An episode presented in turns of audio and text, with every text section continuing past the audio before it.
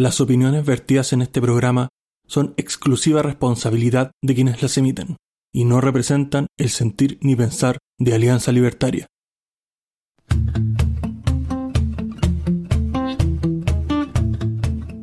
Muy buenas noches, bienvenidos a un nuevo episodio de Libertad o Muerte, episodio 18 de la tercera temporada, con un panel de opinión bastante estable, pero no por eso menos profundo, y empiezo con el hijo pródigo que a veces llega y a veces se va. Don Rodrigo Salamanca, ¿cómo está el día de hoy? Hola, hola Carlos, ¿cómo están? Eh, todos acá. Bueno, tal cual como tú dices, a veces por cuestiones de trabajo no puedo estar acá presente, pero siempre es un gusto poder compartir con vuestros eh, estimados contertulios y también eh, dar nuestra opinión para, para, para ver más que nada, relajarnos un poquito de lo que ha sido la semana, tirar un poquito de putear nomás que a veces es necesario. Así que nada, gracias Carlos y, y estamos hablando en este programa. Sí, es como, es como una válvula de escape, podríamos decir, a esta olla a presión que nos tienen medio. Y sigo con la fémina del grupo, la señorita Claudia Vera. ¿Cómo está el día de hoy, Claudia? Hola, bien, ¿y ustedes cómo están? Eh, parece que la pauta internacional está más larguita que la nacional. No sé, parece que estamos guateando en Chile. eh, encantada de estar con ustedes, bienvenido Rodrigo y bienvenido a todos.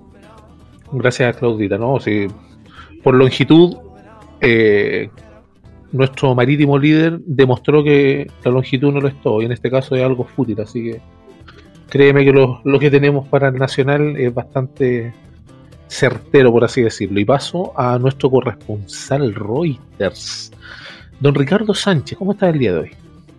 Hola, hola, hola. Buenos días, buenas tardes, buenas noches, la hora que sea desde donde nos estés escuchando.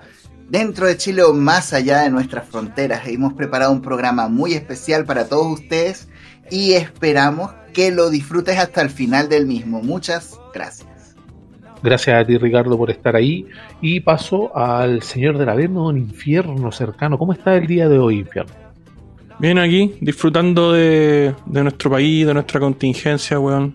Esperando a ver qué es lo que va a pasar con el tema del, del retiro. Así que bien, con ganas de, de charlar un rato. Sí, sí, además que nos va a dar para charlar y debatir acá. Y paso, por último y no menos importante, el señor de la nueva la obra, don Matías Carmona. ¿Cómo está el día de hoy? Bien, aterrizando recién. Un gusto verlos y atento a la pauta para ver qué se discute. Gracias, Mati. Gracias. Y como es eh, de costumbre por nuestros auditores que ya saben, pasamos al ámbito internacional que está un poco movido, con cosas que podrían dar más noticias más adelante, creo yo, ¿no, Ricardo? Oye, por supuesto que sí. Por supuesto que sí. El, el mundo sigue moviéndose para todos lados y tenemos una pauta internacional sumamente interesante. Y efectivamente tenemos que comenzar por lo que ha ocurrido en Ucrania, donde el presidente Zelensky anuncia que una represa al sur de Ucrania fue destruida por unos terroristas rusos. En la noche, a las 2 y 50 de la hora local, unos terroristas rusos han provocado la detonación interna de las estructuras de la central hidroeléctrica de Nueva Krashkova, sostuvo el gobernante. Estamos hablando de una represa muy importante y que ha ocasionado varios, varios destrozos en ese, en ese país y efectivamente han tenido que tomar eh, iniciativas, sobre todo proporcionar agua a las zonas cercanas porque esta represa pues deja sin el servicio del preciado líquido y también afecta el servicio eléctrico. Y de Ucrania tenemos que pasar a conversar un poquito brevemente lo que está ocurriendo en Argentina, porque nada más y nada menos que el banco brasilero Itaú anuncia que se va de la nación argentina. Ahora, en las cartas que está comentando Itaú con el motivo de su, de su salida, no solamente está Itaú, sino que está Falabella, está la línea aérea NATAM, está la energética Enel, está la empresa Petrobras, está Walmart, todo el mundo se está yendo de Argentina. ¿Y por qué se está yendo esta gente de Argentina? Nada más y nada menos que están hablando de la falta de créditos, de las restricciones para operar en el mercado con el cepo cambiario y principalmente las limitaciones para prestarle al sector privado en un contexto donde el Estado es el principal necesitado de pesos para cubrir su déficit. O sea que de alguna forma podría entenderse que el Estado estaba limitando la posibilidad de la banca para poder operar en ese país y estaba complicando efectivamente el uso o, la operatividad bancaria y pues complicando la economía. Esto pues tiene que ponernos en, en, alerta porque estas cosas que están pasando en Argentina es algo como el paraíso de lo que está pretendiendo hacer los zurdos aquí, de llenarnos de impuestos, de restricciones, de cercar la libertad del Banco Central y tenemos que estar muy alerta de eso. Y de Argentina nos vamos nada más y nada menos que para Colombia donde el ex embajador de Colombia en Venezuela, Armando Benedetti, dio marcha para atrás este lunes, este pasado lunes, porque aseguró que en un acto de debilidad y tristeza se dejó llevar y empezó pues a hablar de todo lo que implica la elección presidencial, el financiamiento que había recibido a Petro y todo el entramado de corrupción que podría haber en cuanto a la campaña presidencial de Gustavo Petro, lo cual desató una terrible tormenta política en el país. Y de Colombia nos vamos ahora a Irán.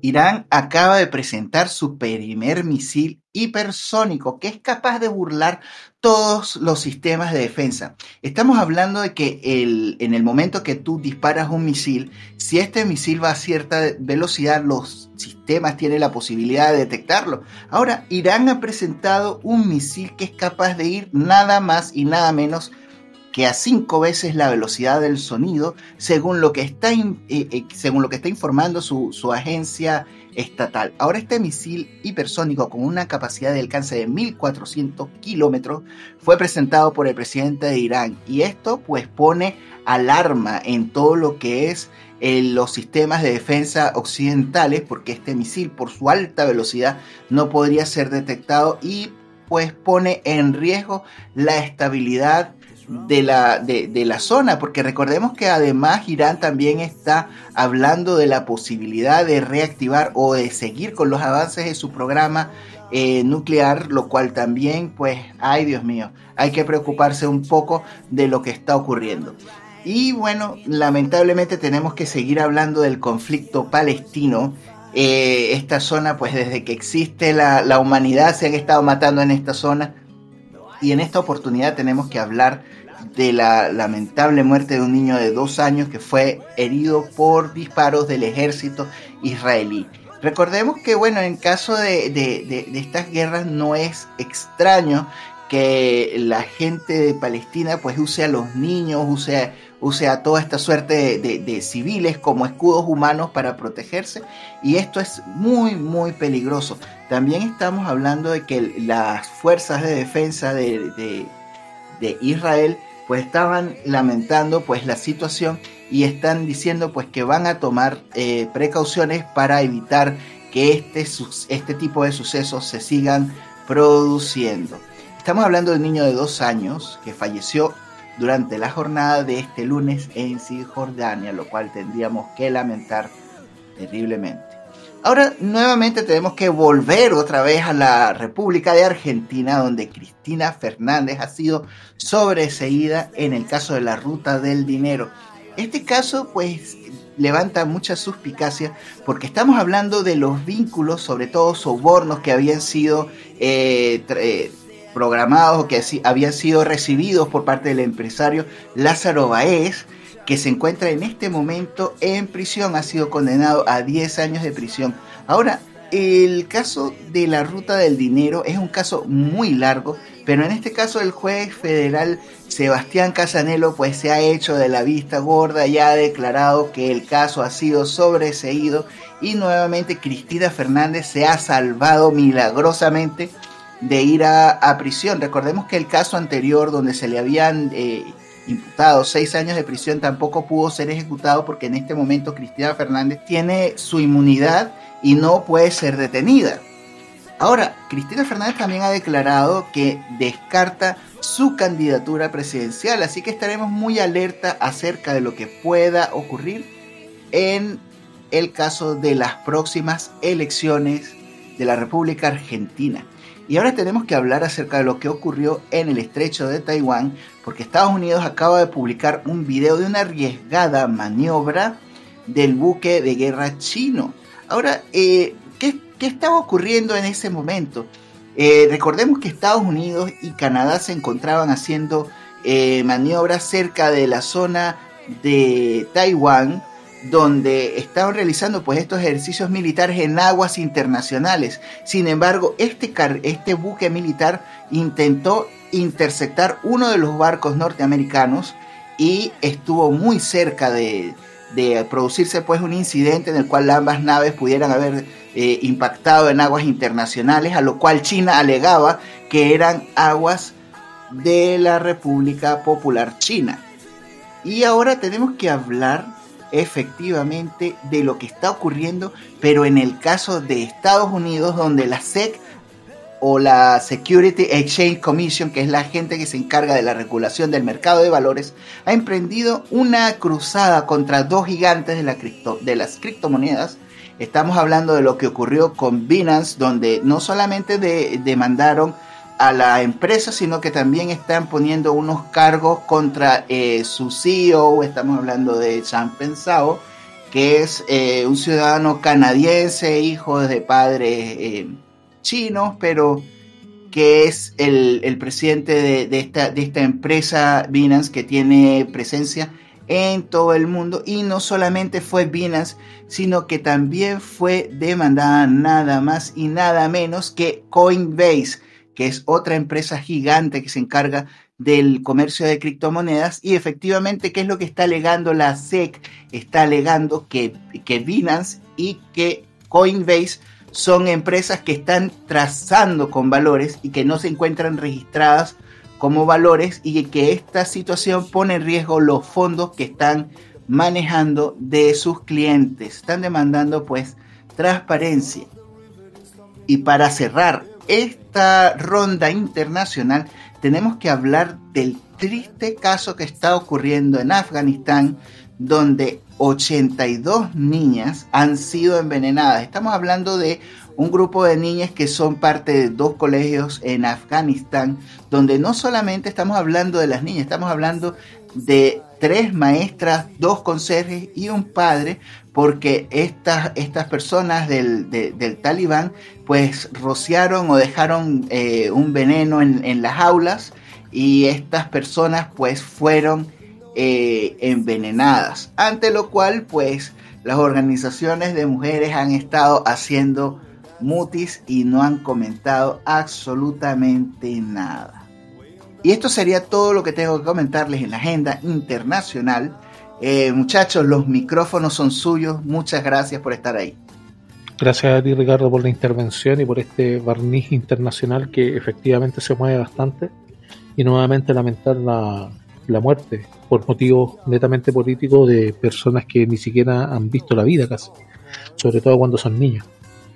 Y respecto a lo que nos pasa acá, en nuestro pequeño charco, en nuestro pequeño estanque llamado Chile, tenemos eh, este revuelo que se ha causado y que yo creo que los auditores tienen que haberlo escuchado respecto de la, ministra vocera de la Corte Suprema, Ángela Vivanco, y sus dichos relativos a que las personas que iban a recibir eh, la compensación, por así llamarlo, de las ISAPRE al hacer la devolución eran solamente los que habían interpuesto causas legales o abierto procesos al respecto.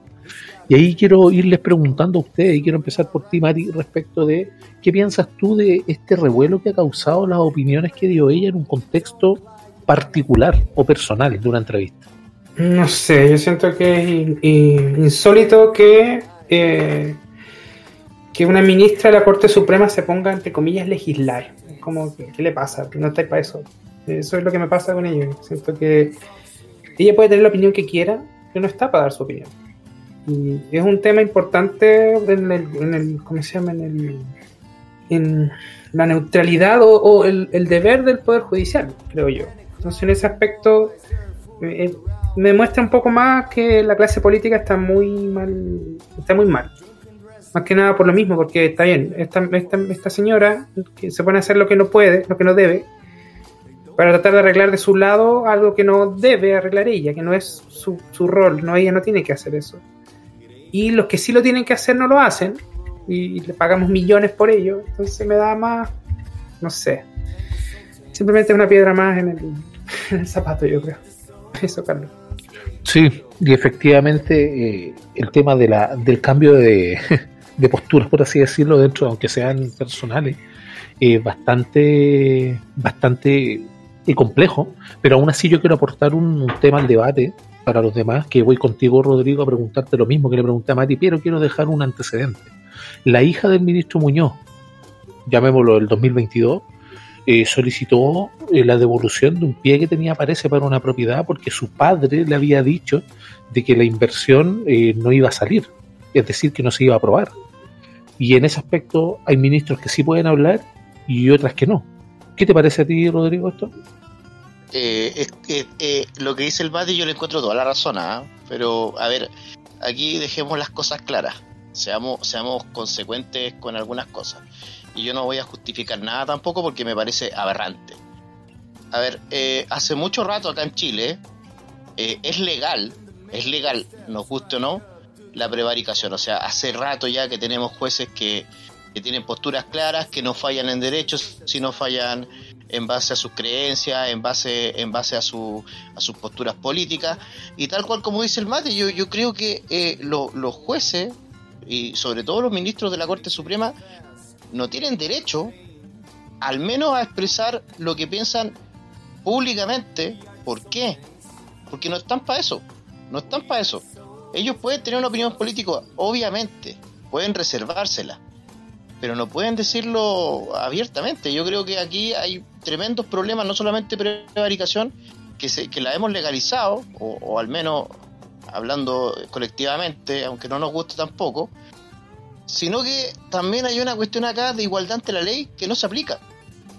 No se aplica. A ver, yo creo, y esta es mi opinión personal, que en el caso, por ejemplo, de, de las compensaciones, yo creo que no debería ser para todos. ¿ah? ¿Por qué? Porque no todos estamos metidos en, en ISAPRE.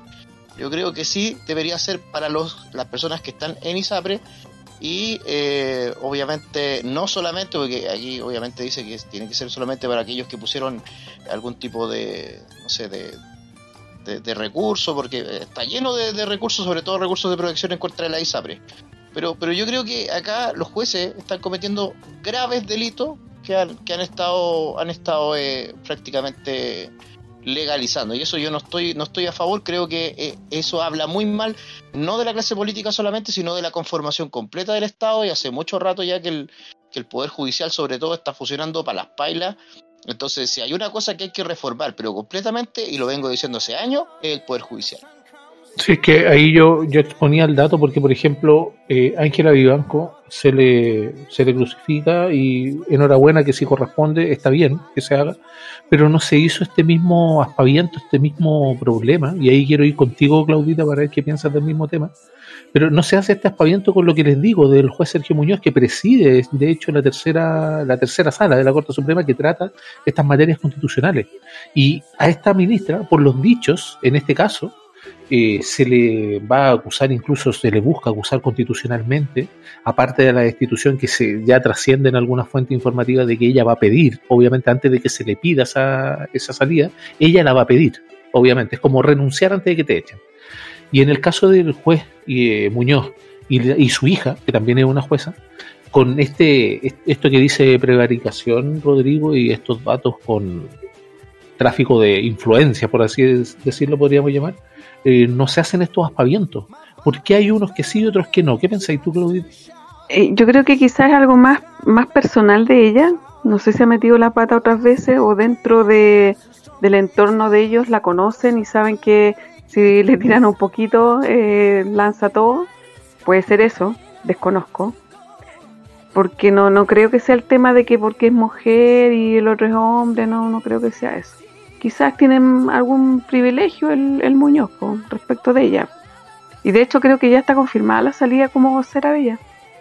Mañana creo que ya sale del, de la vocería. Hoy día estaba con día libre y no quiso dar. Eh, eh, o sea, no quiso responder preguntas de la prensa porque creo que había andado en Puerto Montt. Y no respondió preguntas, dijo que ya estaba con día libre, así que no, como que se lavó las manos. Seguramente habló más de lo que tenía que hablar. po. quizás fueron temas de pasillo, lo hablaron, dijeron que a lo mejor tenían que hacerlo de esta forma y ella lo dijo nomás. No, no, no midió consecuencias. no es justo, no debiese haberlo hablado y creo que deja mal parado también la justicia una vez más. Sí, o sea, el aparato judicial hace rato, como bien se ha dicho, está como infiltrado, por así decirlo. Tú, Jorge, ¿qué piensas respecto a este caso de la, de la jueza y todo este problema con esta pseudo, este, este pseudo poder que tenemos que se supone que es separado, pero ya se está pareciendo a cuando la iglesia estaba metida en el Estado? Pues, Es que yo creo que aquí se pierde un poco el foco de la, del real problema y es que acá el tema es que se está creando una falsa expectativa de que a la gente les va a llegar un peso a sus cuentas corrientes de devolución y esa weá no va a pasar. Entonces yo creo que debería partirse la, la discusión y la información respecto a este tema desde ese punto, desde que eh, la gente que cree que, que este fallo significa que la FP le va a devolver algo, o sea, perdón, que la ISAPRE le van a devolver algo, eh, no, no va a pasar. ¿Ya? Ahora, re- respecto al comportamiento de la de- del Poder Judicial, o sea, puta, ¿qué, qué esperamos del Poder Judicial? Pues, weón? Si al final uno de los grandes culpables de la, de la situación criminal en el país, weón, es el Poder Judicial, weón, y la facilidad con que los fiscales, weón, y liberan a los delincuentes. Entonces, puta, la, la verdad es que no, no me sorprende. Sí, ahí el, bueno, el detrimento notorio de, de los poderes y de la autonomía de los poderes eh, se ve bastante afectado. ¿ah? Y de hecho ahí hay una noticia que pasó, que fue de una de las que comentó Ricardo al principio, que tiene que ver, por ejemplo, con este ex embajador de, de Colombia en, en Caracas, en Venezuela, que, que se le, tuvo est- estos dichos en los cuales ¿para qué vamos a tapar el sol con un dedo? Hay corrupción, hay una especie de mafia dentro de eso.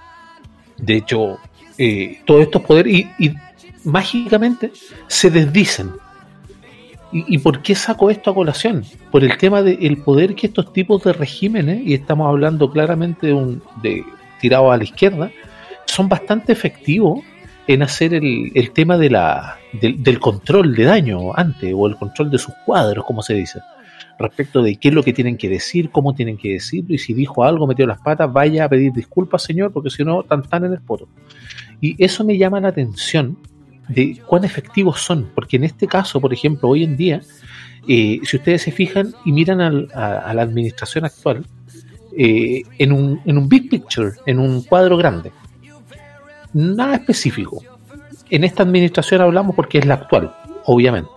Miren cualquiera si quieren y ustedes vean de qué manera, por ejemplo, cuando las decisiones o cuando toda acción va de acuerdo a sus fines, está bien. Y se hace pero a rajatabla. Un ejemplo fue Carabinero en la cuenta pública, que es algo que vamos a tratar y que aprovecho a hacer el link ahora para ese tema. Respecto de la cuenta que da el marítimo el, el primero de junio. Respecto de lo que tiene que ver con todo esto, todos estos dichos de, de que van a, reforzar a carabineros y metámosle patrulla y metámosle equipo y equipo y equipo y equipo. Todo material. Pero sin embargo no hay un respaldo moral realmente. Y en ese aspecto pasó algo bastante vergonzoso en la cuenta, que me dio, medio, no sé si, no sabía si reír o, llorar en realidad, que le dice, se dirige a Yáñez, al general director el, el marítimo, y le dice que, eh, que algo de que han subido o algo que ha mejorado más o menos la- las tasas de carabineros respecto ya sea a ingreso o de los delitos, una baja, no me acuerdo realmente, pero estaba al lado el, el director de la PDI y el director de la PDI hace un ademán como de, de pobre weón, perdonen el francés, pobre weón, ¿cómo, cómo, te, ¿cómo te preguntan eso? Y Yañez lo único que hacía era sentir nomás, porque obviamente le están preguntando y él es el director de una, de una organización. Ahí tú, Mati, te aprovecho de preguntar qué piensas respecto de esta cuenta que hace el, el marítimo. ¿Sigue teniendo eh, validez? Porque salió a colación eh, la cuenta que también dio paradójicamente Nayib Bukele, hablando de esta la destrucción del mausoleo narco y que decía Bukele de cartón. Y eh, Bukele en 33 minutos aproximadamente dio una cuenta bastante enfática y llena de resultados. Y de hecho se conoce en el ambiente ya sea académico de las personas que practican oratoria que mientras más hablas, menos dices. Y más de tres horas y tanto en las cuales no se trató ningún tema en profundidad. ¿Qué piensas respecto al, al marítimo? ¿Le podemos creer? ¿O es otra voltereta? Yo le creo. Yo siento que de cierta manera lo que él comenta no son necesariamente mentiras, porque si se fijan, tiró todo hacia eh, la necesidad de su reforma tributaria para salvar el mundo y, y, toda la- y salvar todas las injusticias y por haber. Él necesita más dinero para, para actuar. Y también es la forma de ser de las izquierdas principalmente, estos enormes discursos de tanto tiempo, eh, diciendo mucho y a la vez nada al mismo tiempo, y lleno de flores y perfumes y que aburren. Por ende, tampoco puedo, por ende, tampoco puedo decir que lo escuché completamente, que me leí el resumen, en un rincón del vago, algo. Em, a grandes rasgos no me sorprende. Eh, lamento mucho que ocupe discurso. Una cosa que me sorprendió mucho fue eso que dijo de que a Loncón la perseguían por mapuche. Como que a él le falta o comprensión lectora o realmente no confía en la buena fe de los ciudadanos que, que buscan por qué se gastan los fondos públicos mal, porque ahí está el problema y él no lo, no lo quiere ver. El cómo se malgastan los fondos públicos en todos los lugares del Estado y, y no va por el hecho de recaudar más base a subir los impuestos, porque así eliminas, en fin, ya todos lo sabemos, eliminas el trabajo, eliminas el empleo, el emprendimiento, las capacidades de crecimiento de las personas y de poderse ver por ellos mismos y empezar a crear clientes constantemente. Bueno, en Latinoamérica lo sabemos bien. Entonces, por lo mismo, eh, creo que se mostró tal cual era, un cantinflero hecho y derecho que dice poco, pero que revela también bien los puntos que quiere. Él está empecinado en su reforma tributaria, en hacernos más pobres, y tiene tres años para seguir intentando. Sí, de hecho habíamos hablado en el Cultura en Libertad de esta semana que pareciera, bueno, de hecho lo dije yo, pareciera que lleváramos ya una cantidad de años incontable con este tipo. Y llevamos recién uno. Es atroz pensar. Tú ahí, Rodrigo, eh, ¿qué piensas respecto de esto mismo? Eh, ¿Se le puede creer esta cuenta pública tal como dijo el, perdónenme, pero no lo puedo decir de otra manera, el pelmazo de Winterwan, de casi eh, elevarlo a la categoría de un orador, pero digno de una ágora griega? Eh, ¿Tú piensas que se le puede creer a este administrador actual que tenemos? Bueno, eh, puta, para hacerte la corta, Carlos, y ser muy sincero, eh, puta, yo traté, y, de- y lo juro, yo traté de escuchar eh, completamente la, la, la cuenta pública, y de hecho eh, lo traté de hacer tres veces. Créanme, tres veces. Pero fue imposible. A ver, si nosotros nos ponemos a ver, por ejemplo, eh, de cuánto se suponía en el programa que iba a durar, iba a durar menos de la mitad. Entonces, ¿qué nos dice eso? Nos dice que este compadre lo único que hizo fue estirar. Porque no tenía nada bueno que decir. O sea, al fin y al cabo, en- lo que podemos ver es que eh, pasó por varias facetas. Una, una de las facetas fue eh, prácticamente hablaba cual si fuera, no sé, pues del Partido Republicano, porque hablaba prácticamente en un tono patriota, hablaba de la seguridad, hablaba de, carabineros. Entonces yo, yo pensaba que al principio, no sé, este Juan se volvió republicano, o sea, está, está más a la derecha que Cast. Y después ya eh, volvió al discurso progre. Entonces eh, ahí fue ya cuando me empezó a doler la guata. Bueno, también me empezó a doler la guata al principio porque yo veo que no le creo por el hecho de que personifica. Eh, eh, yo creo que, no sé, tiene algún tipo de, trastorno bipolar, alguna cosa rara que hace que eh, pase de un polo, un polo norte a un polo sur, una cosa rara. Pero bueno, el, el caso es que yo, a diferencia de Mati, yo creo que no, no, no, no, no se le puede creer. Ahora, otra cosa, otra cosa que, que sí es importante, yo creo que estos compadres se han mentido tanto y se han metido tanta mierda en la cabeza que realmente ellos se creen sus mentiras. Entonces, para ellos, claro, desde el punto de vista de ellos, están diciendo la verdad. Pero en realidad son mentiras burdas, absurdas, a tal punto que tienen que prácticamente eh, personificar eh, eh, personificar eh, personajes, valga la redundancia, que no son. O sea, en otras palabras, podríamos estar ante eh, intérpretes, intérpretes de personajes ficticios. Eso es lo que yo, es lo que yo puedo decir al respecto. Sí, o sea, el problema es que los personajes ficticios muchas personas les convienen porque pueden hacer libros, historia, pueden sacar provecho de ellos. En este caso nos, nos dirigen al abismo casi. Ahí eh, también quiero preguntarte a ti, Claudita, respecto a este tema, no sin antes exponer algo que tiene que ver con la infiltración de los poderes, lo que hablábamos anteriormente respecto de, de todo el aparataje institucional y cómo se va cayendo esta credibilidad y, y, y rompen con la institucionalidad que básicamente es como una misión que tienen. Me recuerdo hace mucho tiempo el, el primo del ex convencional Atria, eh, José Rau, Rau Atria, que llegó vestido de rojo cuando iban a hacer y liberó a todos los implicados en el caso Lusinger Mackay. Y, y después se inhabilitó y sería, y hasta luego, y no, no pasa nada y todo bien, todo bien, se lo pasan, se pasan toda la institucionalidad por donde nunca brilla el sol. Pero cuando está de acuerdo a ellos, sí, porque tenemos que recordar que ahora el Tribunal Constitucional es casi un templo para el gobierno. Antes era un resabio de la dictadura. ¿Tú qué pensáis, Claudita, respecto a lo que estábamos hablando? Eh, aterrizando más o menos el tema de, de los dichos del, del, marítimo, si hay que creerle o no, o es una mega, hiper, ultra voltereta, una más de las que se ha pegado. La verdad yo no le creo nada, nada, nada. Y de hecho antes de... A mí me pasó lo mismo que el Rodrigo. Yo traté de escucharlo, de repente así como que escuchaba que decía algo, pero a mí me, me, no, nunca me había pasado antes que, que la voz ya me, me, me generara así repulsión. Eh, no, no le creo nada. Eh, habló demasiado. Primero habían dicho que iba a ser más corto que el año pasado, cosa que no fue, fue peor. Y después hizo un video, no sé si ustedes lo vieron. Hizo un, un video como que no sé si le faltó decir algo o le quedó gustando hablar tanto. Hizo un video y, y lo subió a las redes sociales. Fue una cuestión muy creepy. Y respecto a este gallo que apareció de rojo, yo encontré que fue una burla. Para mí fue una falta de respeto, burla, que río en la cara de la familia Luxinger para, para hacer lo que tú dijiste. Después inhabilitarse y, y, como que todo fue una chacota y, y ahí quedó, ¿cachai? Y me, imagino cuánto más habrá detrás de todo esto. Cuánto más eh, sucio habrá detrás del, Poder Judicial. Yo creo que nosotros nos vemos lo mínimo. Ni, sabemos lo que está pasando realmente. Así que, y eso que dijiste del año, que recién llevamos un año, te juro que es una pesadilla.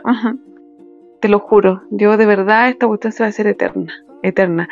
Y hace poquito vi que Vlado Mirosevic o aplaudió que las expectativas habían, eran como mejores, ¿cachai? Como que iba a aumentar un 1,8 el PIB. ¿Cachai? Lo mediocre que aplaude, la mediocridad. Y con Piñera aplaudían algo que era pero mucho mejor, lejos lo mejor, y le criticaban que él había dicho que, que Chile era como un, un, oasis. No sé, no sé, te juro que no sé a dónde vamos a llegar con esto. Eso, eso opino. Bueno, vamos a llegar, no sé si un fondo, es difícil saberlo.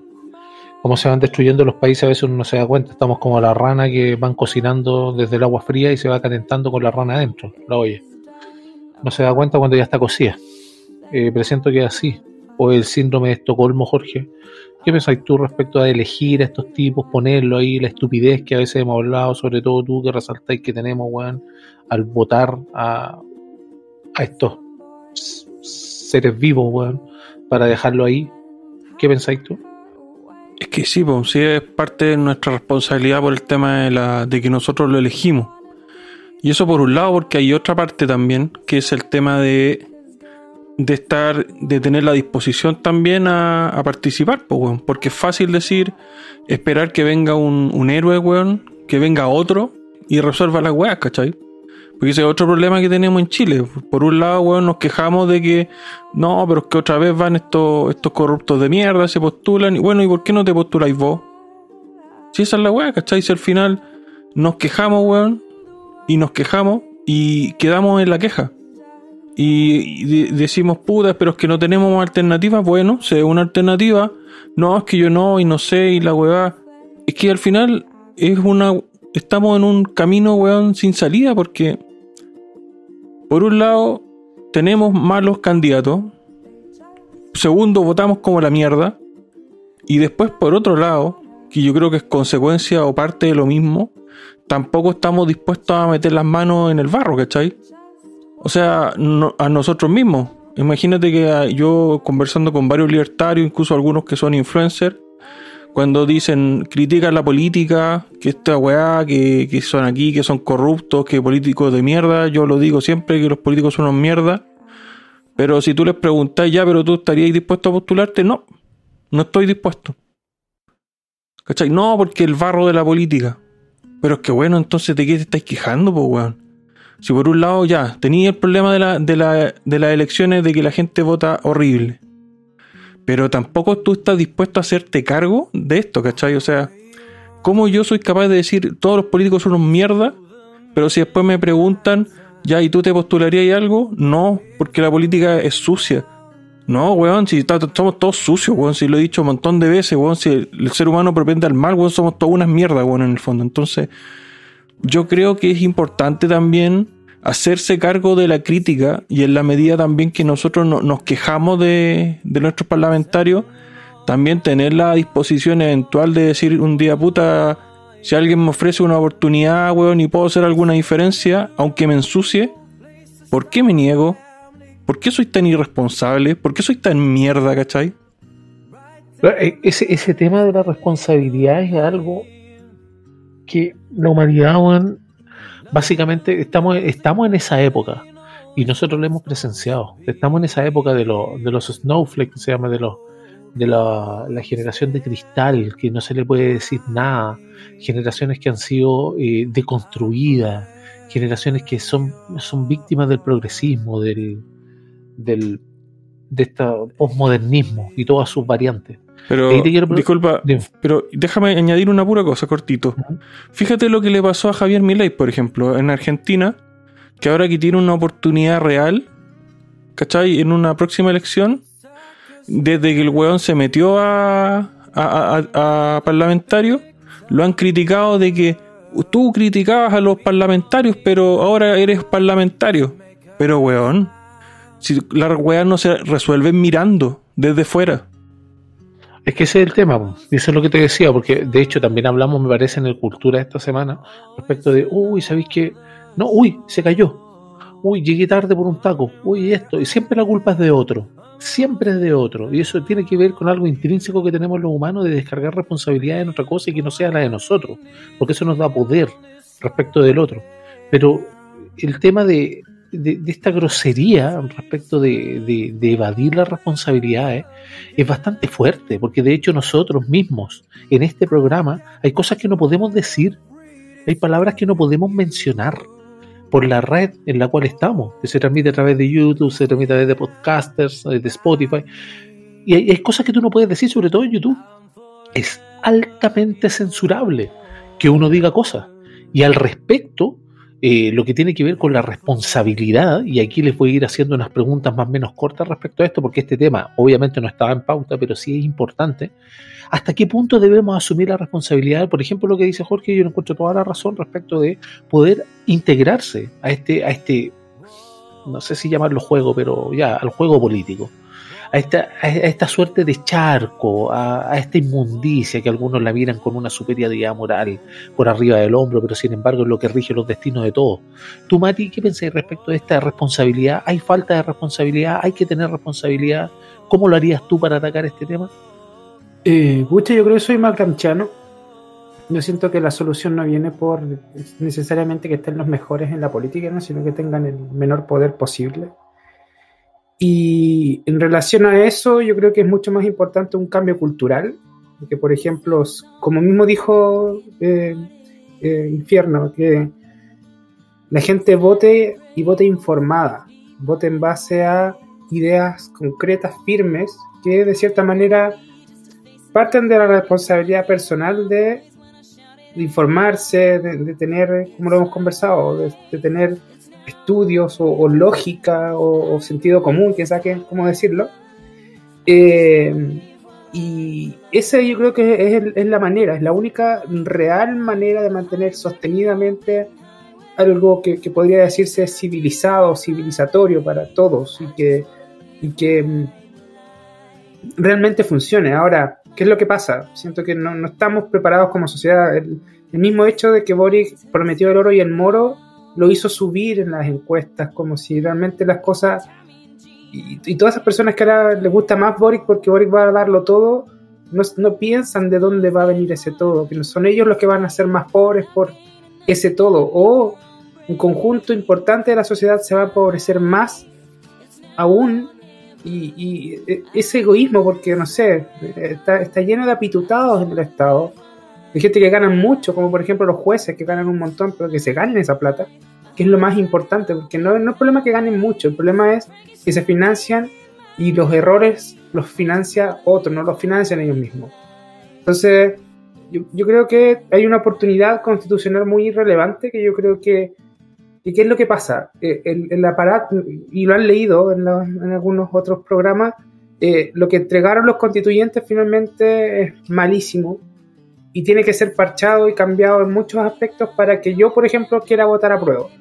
Pero sería bacán que los grupos políticos que están puestos ahí, no sé, agarren estas cosas relevantes, como por ejemplo qué hacer con los jueces que no hacen la pega, o que la hacen eh, con posturas políticas en vez de, funcionar en derecho, eh, eh, esté bien sancionado. Lo mismo, no sé, agarrar la corrupción. Yo creo que es un tema que a todos nos tiene chato la corrupción.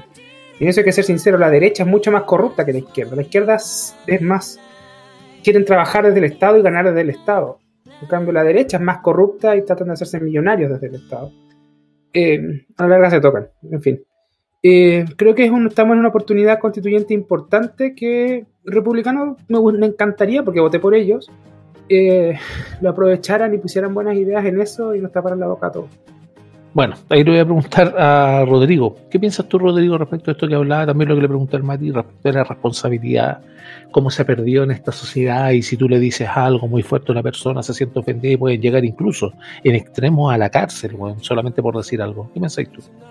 Yo creo que, bueno, Infierno Cercano lo ha dicho varias veces y yo quiero rescatar sus palabras. La verdad es que hoy día estamos ceñidos en un mundo infantilizado. Infantilizado. Y no me refiero a infantilizado a las personas que juegan videojuegos, ¿ah? porque eso puede, eh, para, desde mi punto de vista, es como, es como jugar, es como ver una película. Eh, yo me refiero infantilizado en lo que respecta a lo social. Que respecta a lo social, porque hoy en día tú le haces una crítica a una persona y a lo mejor no estás, no estás haciendo un ataque directo personal, sino que eh, la crítica va a algún comportamiento o alguna, o alguna forma de expresión que tuvo, pero inmediatamente como que se pone grave y, y dice, oye, no, es que tú no me voy a decir eso. Entonces, vivimos, vivimos en el mundo de los ofendidos, y esto no pasa solamente con las generaciones nuevas, sino que también pasa con nuestra propia generación, debemos decirlo, o sea, aquellas personas que estamos en los 30, 35, eh, tenemos, tenemos también, eh, eh, cu- ¿cuál sería la palabra? Eh, personas que nacieron también en- dentro de ese, de, ese rango de edad, que nacieron en, años similares, pero que están, están en esta, en esta cuestión de, de, de que hoy son súper sensibles y cada vez son más sensibles porque no sé, parece que los papás le pegaron mucho, entonces ahora, ahora no castigan a los hijos aunque se porten mal y, y no sé, le, dan todo esta, esta cuestión de recibir recompensa eh, fácil en el corto plazo, cortoplacista, esta mentalidad cortoplacista, que no que no conoce, por ejemplo, el esfuerzo personal para lograr algo, sino que eh, sienten que tienen el derecho de, por el solo hecho de existir, eh, tienen derecho a cosas, y eso, eso yo creo que es una mentalidad mediocre que lleva a los países al desastre, al igual que yo, bueno, la verdad, hay, algo aquí que a mí no me gusta para nada, que es cuando empiezan a hablar, por ejemplo, en contra en contra de la competencia, sabiendo que ni siquiera tienen una idea aproximada de lo que eso significa, porque para ellos la competencia es simplemente el hecho de que vas a barrer el piso con el otro, que no voy a desconocer que eso puede existir, claro que sí, pero eso no es la competencia, o sea, imagínense si eliminásemos la competencia también tendría, estaríamos eliminando los incentivos para hacer las cosas bien. Y además eh, estaríamos eliminando, por ejemplo, las premiaciones a aquellos que hacen bien la pega, o sea, ¿qué incentivos tiene una persona de eh, hacer, de no sé, de, de ser mejor cada día si lo van a tratar, le van a dar el mismo trato que a los demás. O sea, partamos de ahí. Los países que eliminan este tipo de cosas van al desastre, a la mediocridad. Entonces, yo creo que estamos metidos, yo, yo había dicho anterior, en, programas anteriores que estamos sometidos en una crisis moral y lo, y lo sostengo, pero además quiero, quiero, eh, eh, quiero añadir que no solamente es una crisis moral, sino que también es una crisis, una crisis eh, que lo que respecta, eh, respecta al- a, lo que tiene que ver con el valor personal de hacer las cosas, te fijas de, de el mérito, una crisis, una crisis de meritocracia, o sea.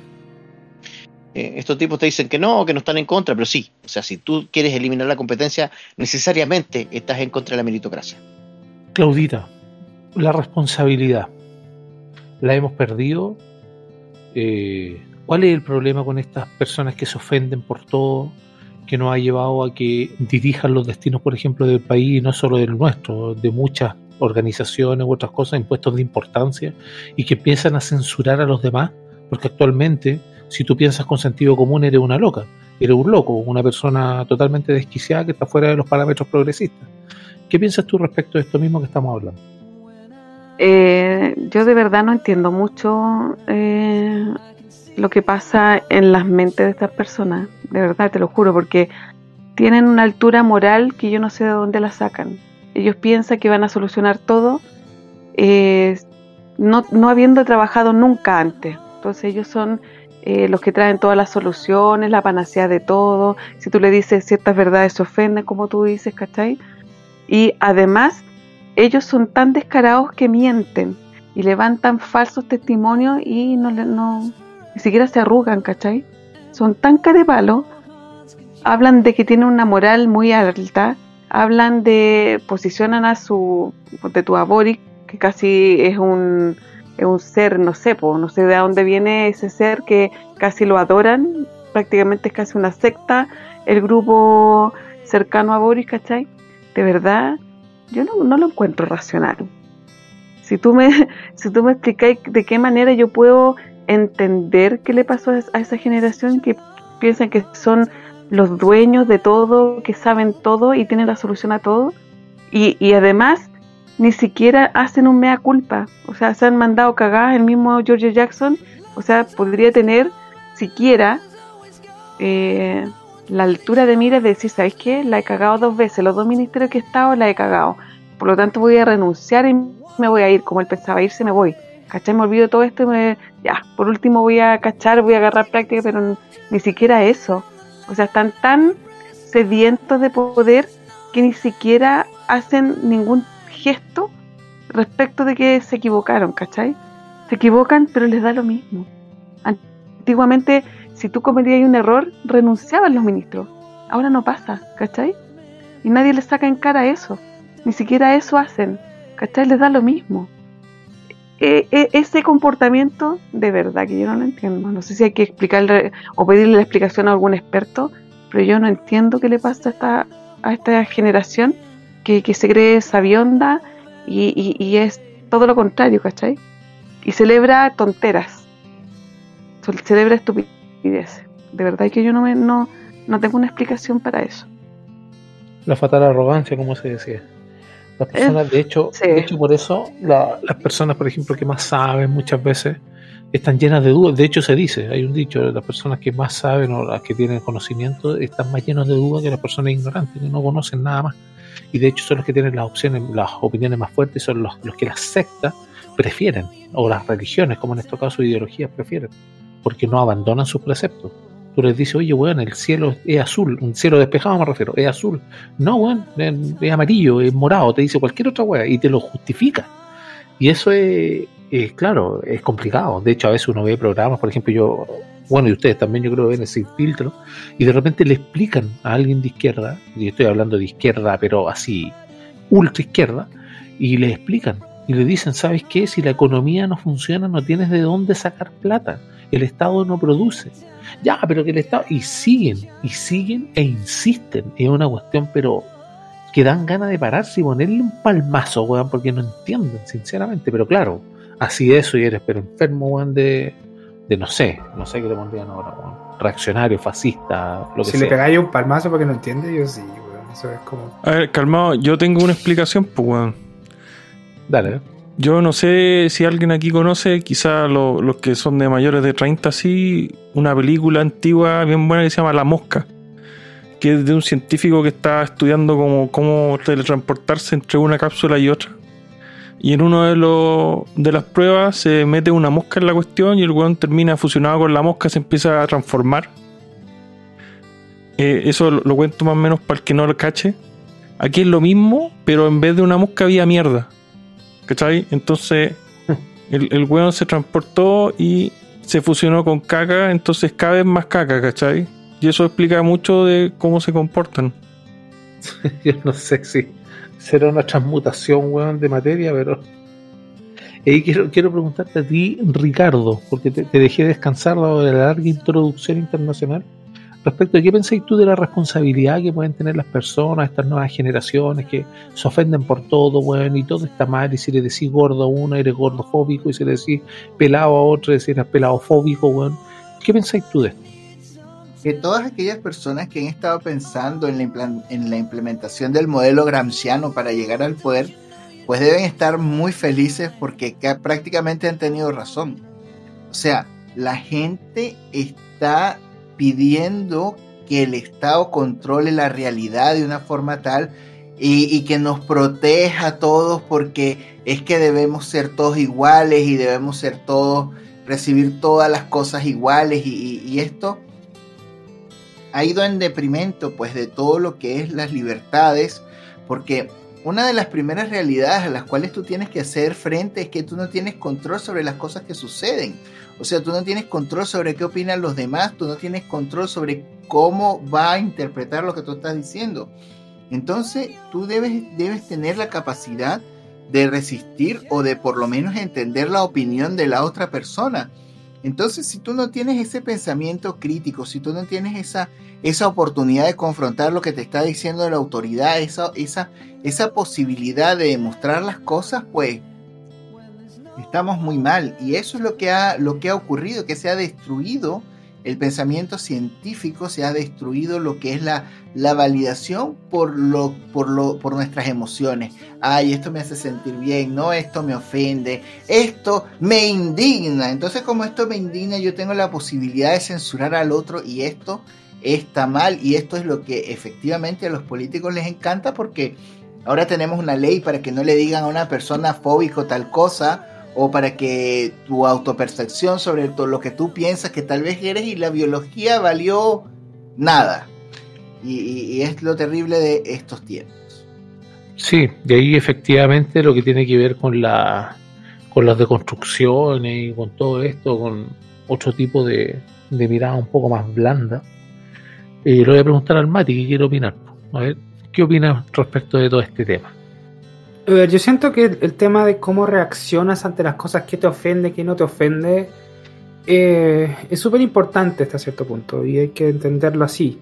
Ahora, eh, es importante, pero tampoco puedes llegar a imponer tu, tu postura sobre un tema y ahí es donde está el asunto. ¿Qué es lo que haces con esa, con esa, no sé, esa ese choque en tu cabeza, de, esa disonancia cognitiva, creo que se llama, eh, es lo relevante.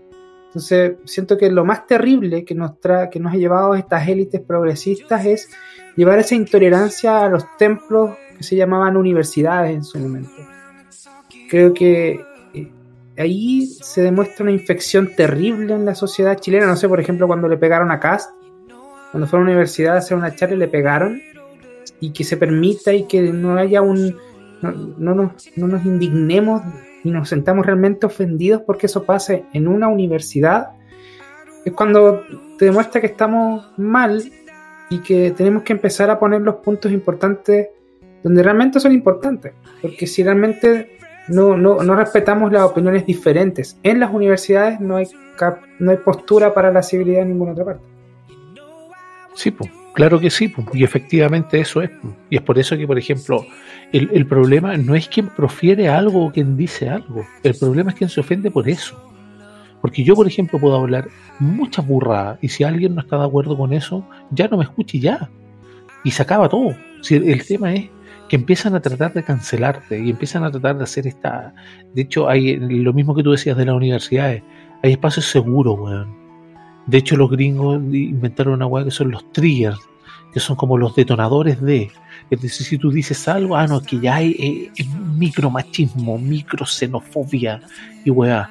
¿Tú qué pensáis, eh, Rodrigo, respecto a, esta, este, a este mismo ambiente que tenemos y también dada tu profesión, quiero también hacer el link respecto con el magro crecimiento que se pronostica de acuerdo ya sea al Banco Mundial porque cree que hay una contracción en Chile y así es, que va a ser un 0,4 y el crecimiento debiera repuntar el 2024 1.8, es decir, 8 décimas, pero lo que tiene que ver con el IPOM, por ejemplo, que el informe política monetaria del año 2023, que lo publicó ayer el Banco Central, señala que el rango de crecimiento del país se corrigió al alza, entre un menos a un más 0,5, que tiene que reflejarse obviamente en un punto coma 2 respecto de diciembre del año pasado. Esto para que entiendan las personas en términos bastante simples de tanta cifra que les doy, es básicamente que un punto del ingreso total del país en sí se pierde y se está creciendo sobre, o sea, se está creciendo bajo ese punto, que son miles de millones de dólares. Quédense con eso. ¿Tú qué pensás, Rodrigo, respecto a esta generación y cómo nos lleva, por ejemplo, a estas debacles económicas? A ver, eh, eh, tiene que ver con lo que yo dije antes, o sea, el, tema, el tema de que hoy en día eh, prácticamente se cree que todo es un derecho. Recordemos eh, esto que viene del, neoconstitucionalismo latinoamericano, que dice que donde hay necesidad hay un derecho, lo cual es una falacia del tamaño de un buque, del tamaño más grande que el Titanic de partida porque no puede, eso, eso de hecho es contra natura, o sea, no puede ser que todo aquello que sea una necesidad se vuelva un derecho. Entonces ya eh, estamos, estamos en una cuestión de que si los recursos son limitados, los derechos, eh, los derechos ilimitados, o sea, lo, lo, perdón, la necesidad es ilimitada, entonces, eh, eso la verdad no tiene ninguna lógica. Ahora, yo sé que por ahí hay personas que dicen que no, ¿cómo se te ocurre? Los recursos no son, no son finitos. Sí, puede ser, pues si eso fuera el caso, entonces no habría inflación.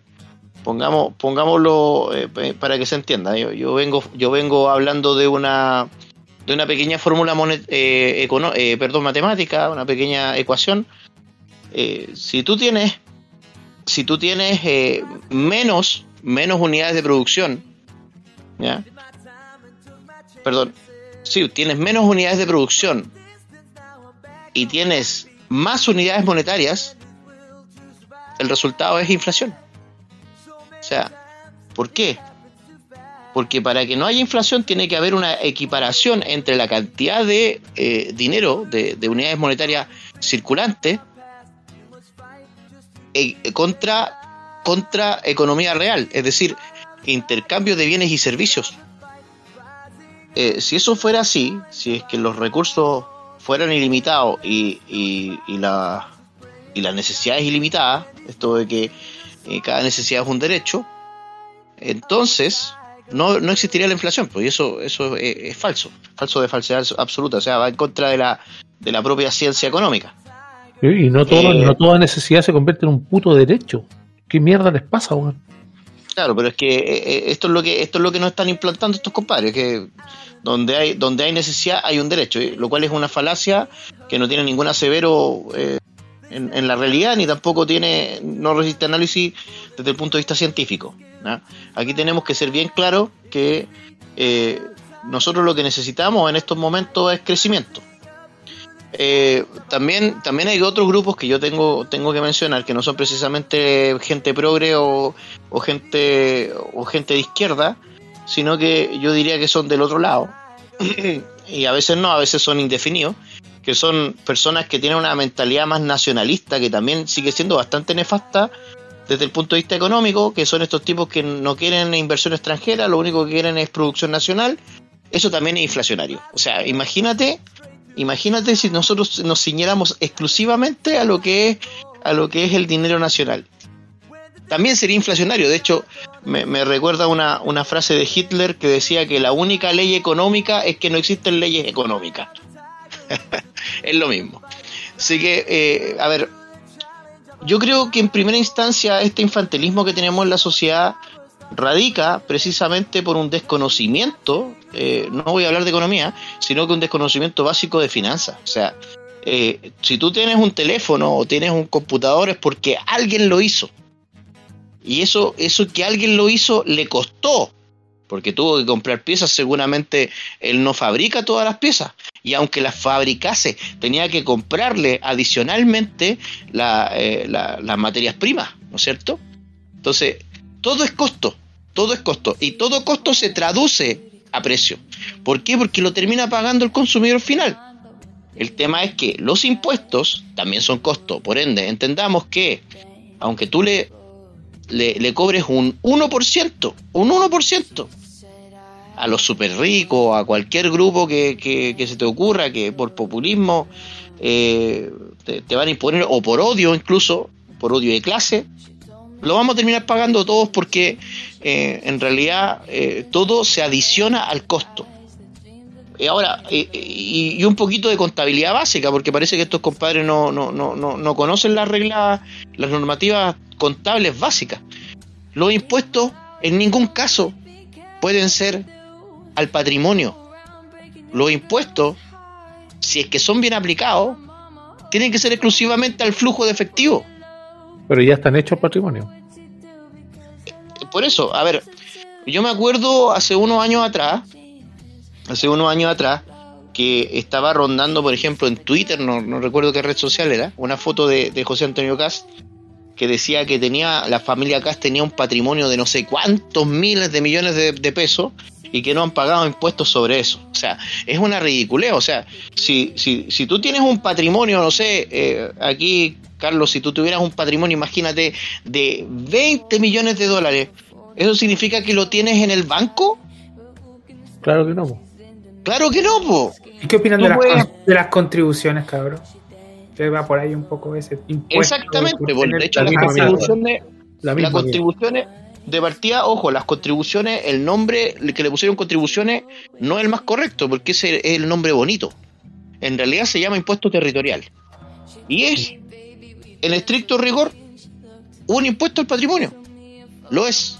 Anda a poner contribuciones en Suiza, weón. Te salen con pistolas y matan al rey. Oye, pero, pero ahí en, en, este tema, y eh, disculpa que te interrumpa, Rodrigo, quiero, porque en virtud del tiempo, que aunque no lo crean, ya pasó la hora, se hace siempre corto este programa, quiero, no quiero irme sin la, lo que piensen respecto de este tema, y ahí después podemos cerrar, Rodrigo, porque tú como conoces puedes hacerlo más resumido, pero eh, Claudita. al cierre. Sí, Claudita, me interesa eh, saber de ti respecto de cómo ves tú esto estando, yo entiendo que tú tienes estudio y todo, pero como la típica, puta que machista lo que decir, la típica dueña de casa, la persona que está en su casa con su familia, la jefa de hogar, lo que sea, en realidad. Como te plantes como ciudadanos a pie, como estamos nosotros, sin tanto conocimiento y todo, ir a comprar el pan, contar las chauchas y a veces no alcanza, hay que comprar pura mortadera y a veces estamos de fiesta y comprar mantequilla. Personas que a veces les falta. ¿eh?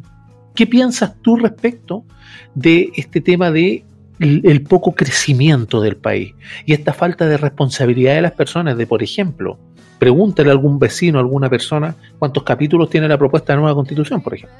Te aseguro que no lo vas a ver. ¿Qué piensas tú de, la inflación? ¿Cómo suben los precios y cómo te afecta? Eh, es que lo que pasa es que uno igual tiene idea de lo que pasa respecto a la inflación y por qué es o sea, por qué se causó la inflación, la inflación, ¿cachai?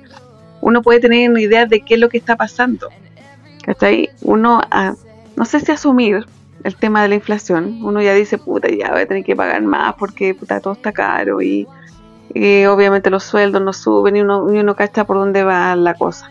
Pero de repente tú escuchas comentarios cuando hacen entrevistas, eh, la gente no entiende igual. ¿Qué pasó? O sea, hay, poca gente que dice, mira, pasó por tal cosa y lo venían diciendo hace mucho tiempo, ¿cachai? Pero hay gente que no cacha. O sea, ellos siguen, algunos siguen pidiendo retiro, eh, siguen pidiendo que el gobierno los ayude, siguen pidiendo ayuda y no tienen idea de que el gobierno no tiene, no tiene plata o no sabe cómo va a entregar eh, todas las cosas que prometió entregar, ¿cachai? La misma reforma tributaria, porque la sacan a cada rato. Pues antes era la, la constitución, ¿no? Es que la decir la constitución no podemos hacer nada.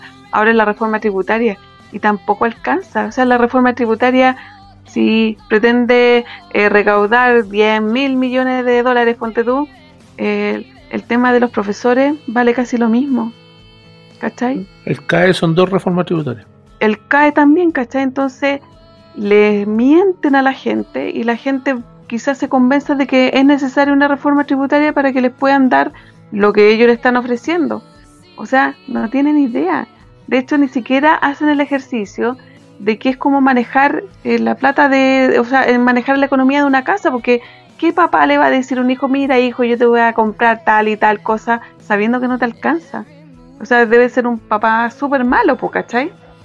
Yo creo que fue, Claudia, un avance muy, muy al progreso de las finanzas, por ejemplo, que hayan puesto el impuesto en las boletas. Y miren las boletas, por último, leanla. Ahí sale todo. También, ¿cachai? O sea, tú decís, ¿cuánto pagué hoy día? De hecho, mi mamá la otra vez me dijo, mira, ¿por qué me están cobrando esto? Aquí dice IVA. Pero mamá, pero mamá, tú siempre pagas eso. Le dije, no es que te estén cobrando adicional y te dice, ponte tú, que el jeans vale 30 mil pesos. Va incluido el IVA. Pasa que ahora que en la boleta te hacen, eh, eh, te, lo, te, lo, van separando, te hacen la separación y te dicen, esto pagas tú de, pero, pero ¿cómo? Me dijo, así ha sido siempre, pues mamá, ¿cachai? La gente no sabe. O sea, ¿Qué les cuesta en la tele explicar algo así? En los mismos matinales o en algún, no sé, puta, gasta plata en eso. Educa a la gente respecto de lo que tú estás pagando, respecto a la economía. No lo hacen porque no les conviene, po. Les interesa decir, eh, salir en la tele o la Vallejo decir, ay, que si reforma tributaria no podemos hacer esto. Entonces convencen a la gente que no tiene idea de que hace falta una reforma. Y la gente tampoco sabe que va a pagar esa reforma creo que hoy día Marcel estaba hablando con los empresarios. O sea, los empresarios, ¿qué te van a decir? ¿A quién le traspasan esa plata a los empresarios? A la gente. Final.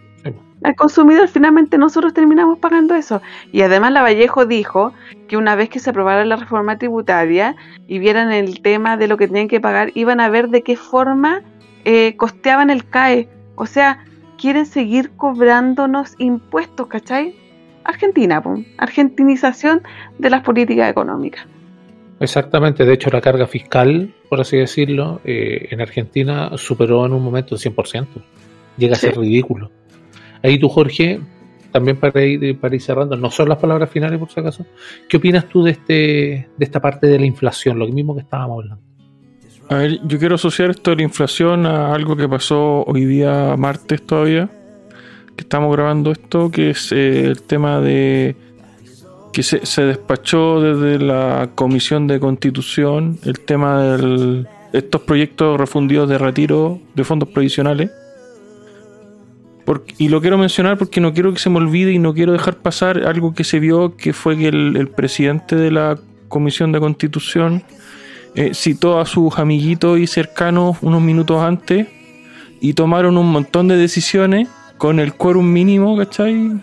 Para ver, para más o menos definir todo lo que iba a pasar, saltándose un poco que llegara todo el resto de los, de los titulares de la comisión. Entonces hizo lo que quiso, ¿cachai? Y básicamente se puso de acuerdo con algunos, ¿cachai? Que iban a votar lo que él quería y llegaron antes y votaron todo. Así tomaron un montón de decisiones. Lo que me parece, weón, una maniobra, weón, súper degenerada, weón. Y, y, lo, y me acuerdo de esto cuando me preguntáis por la inflación, porque una de las excusas que se ven en los matinales es que estos retiros de ahorros previsionales producen inflación y la inflación afecta principalmente a las familias de menos recursos. Bueno, yo voy a, voy a hacer un comentario incorrecto aquí. ¿Y qué? ¿Y qué importa eso? O sea, las familias de menos recursos constantemente están recibiendo bonos y ayuda del Estado que pagamos todos. La mayoría de los chilenos es clase media, para que sepan. Y con esos impuestos, las familias de menos recursos reciben ayudas constantes, un montón de ayudas. ¿Ya? Esas ayudas no generan inflación. O, hay visto una persona de escasos recursos quejándose de que esos bonos que les van a llegar a ellos y que les siguen llegando afectan el bolsillo de todo el resto de chilenos. o es cuando a unos sí o a otros no, váyanse a la mierda, weón. Sí, de hecho, lo que tiene que ver con los retiros no alcanza a ser, y quien escuche de economía y sepa de economía, sabe lo que estoy hablando, no alcanzan a ser algo totalmente gravitante respecto de la inflación del país. Los retiros, solamente los retiros. Eso es mentira. Como es mentira casi todo lo que dicen. Y como le había dicho, eh, lamentablemente se nos acaba el tiempo y aquí quiero ir redondeando el tema y yo sé que a veces quedan quedan a veces opiniones u otras ideas o cuestiones, pero quiero que aprovechen esta última instancia, las últimas palabras y parto en el mismo orden por ti, Mari, para poder dar tus últimas apreciaciones del día de hoy, por favor. Sí, eh, a ver, yo creo que la cuenta pública a todos, y de ahí parte un poco la molestia y cómo terminó el asunto de quejarnos tanto sobre cómo es la gente. Yo creo que quiero dar un tipo de esperanza, lo sacó también Jorge a colación. Mi ley es un tipo de esperanza que ojalá lo haga bien, porque imagínense, yo creo que entierra el liberalismo si es que lo hace pésimo, queda acá. Pero, o no sé, es un ladrón, se roba, se vuelve más rico que, que Cristina Fernández, no sé, te imaginas. Eh, pero no, yo creo que es un faro de esperanza lo que está pasando ahí, un faro de esperanza lo que está pasando en España, que realmente el gobierno con, sus aliados de Podemos también sucumbió ante la derecha, no, necesariamente la, antigua, sino que la derecha liberal, por ejemplo, en, Madrid, Díaz Ayuso, la, la, jefa de gobierno autónomo, eh, es sin lugar a dudas una pequeña Margaret Thatcher de nuestra época y es bacán mirar eso. No sé, también en muchos países de Europa están volcándose. Italia. Italia está 100% volcada. Jordan Meloni no le importa nada. Eh, no sé. Y, en ese aspecto estamos, no sé si volviendo al sentido común, pero sí muy extremizados. Vamos a quedar mucho contraste en estos tres años, chiquillos. Así que piensen más las cosas en las fotos. Eso. Gracias, Mati. Sigo contigo, Rodrigo, cerrando ideas, como te había dicho antes. Apelo a tu poder de síntesis y tus últimas palabras, por favor. A ver, igual está un poco complicado, no, no recuerdo bien en qué quedé, pero vamos de poco. Bueno, yo siempre dije que efectivamente los retiros no son los causantes de la inflación, esa es una mentira grande. Realmente los causantes de la inflación en realidad fueron más los IFE, que se pagaron de manera desproporcionada y un montón de dinero que empezó a circular y más que nada por el hecho de que ya teníamos deuda pública bastante grande. Eh, la verdad yo, yo lo que veo es que en los retiros en, lo más que puede provocar eh, son ajustes del mercado, es decir, que los precios suban de manera, de manera temporal, por obviamente oferta y demanda, pero también eh, muchos de ese dinero se fueron a fondos de inversión de personas que eran obviamente eh, eh, alternativos, por así decirlo, a, lo que era la, la, FP. Así que yo voy a seguir defendiendo que efectivamente los retiros no son inflacionarios como se nos quiere plantear, sino que acá se quiere más que nada camuflar el tema con populismo, para precisamente irrespetar el derecho de propiedad de las personas. Eh, y bueno, eh, decir que eh, los impuestos adicionales al, IVA, tenemos que avanzar sobre eso para que también aparezcan en, las boletas. con el hecho de que aparezca, de apareció el IVA ya fue un avance, pero a mí me gustaría que aparezcan todos los impuestos adicionales al IVA en las boletas para que la gente tenga conciencia de lo que realmente le salen las cosas. Así que eso, muchas gracias por la invitación y estamos hablando del próximo programa. Gracias a ti, Rodrigo, por la asistencia. Paso a ti, Claudita, tus palabras finales, por favor. Bueno, interesante esa cuestión del, de lo que estaba hablando Rodrigo. Yo creo que igual hay que quizá ahondar más en ese tema en algún momento.